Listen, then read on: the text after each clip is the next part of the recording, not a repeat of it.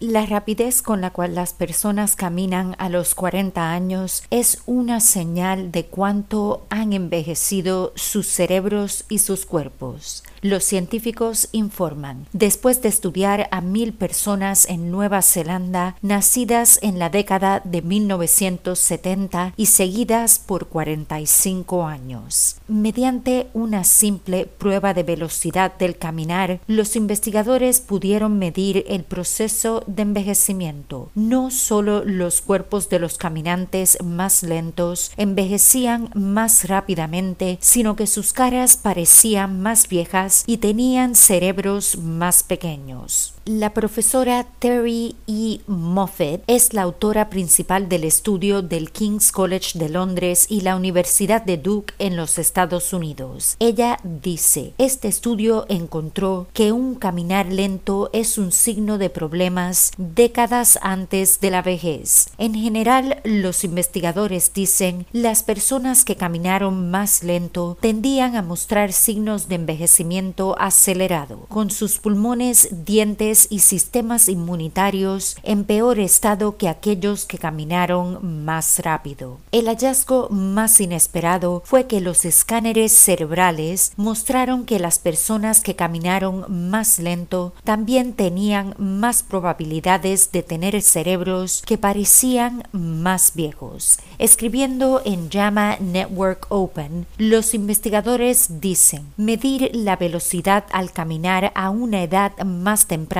podría ser una forma de probar tratamientos para retrasar el envejecimiento humano. Actualmente se están investigando varios tratamientos, desde dietas bajas en calorías hasta tomar el medicamento metformina, utilizado para prevenir o tratar la diabetes tipo 2. Los investigadores dicen que el medir la velocidad al caminar también sería un indicador temprano de la salud del cerebro y el cuerpo, para que las personas puedan hacer cambios en su estilo de vida mientras aún son jóvenes y saludables.